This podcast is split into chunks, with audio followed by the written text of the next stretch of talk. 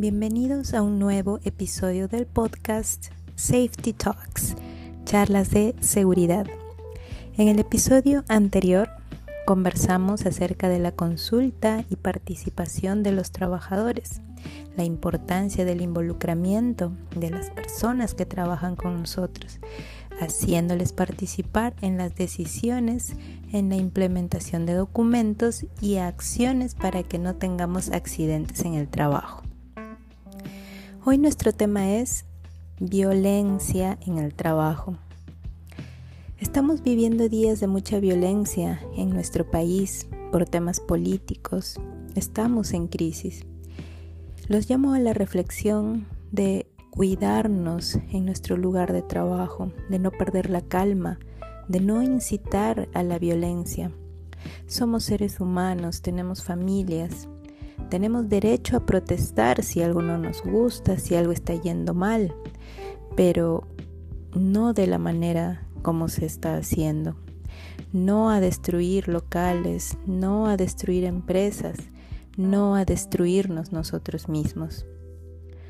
De igual manera, en el trabajo puede también haber violencia. Alguna vez he sido testigo de trabajadores que por malos entendidos, por insultos o burlas, terminaron golpeándose el uno al otro.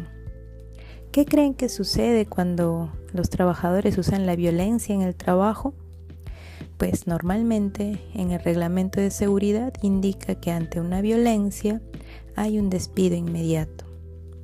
Porque en el trabajo estamos para trabajar, estamos para respetarnos el uno al otro.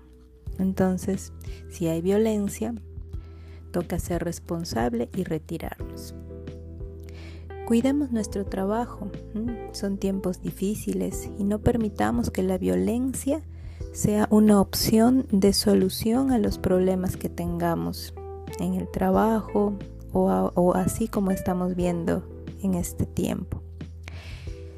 En esta charla quiero llamarlos a reflexionar Seamos un equipo unido, tengamos un buen ambiente laboral, llevemos paz, tranquilidad y amor a casa, porque nuestras familias lo merecen, porque nosotros también los merecemos.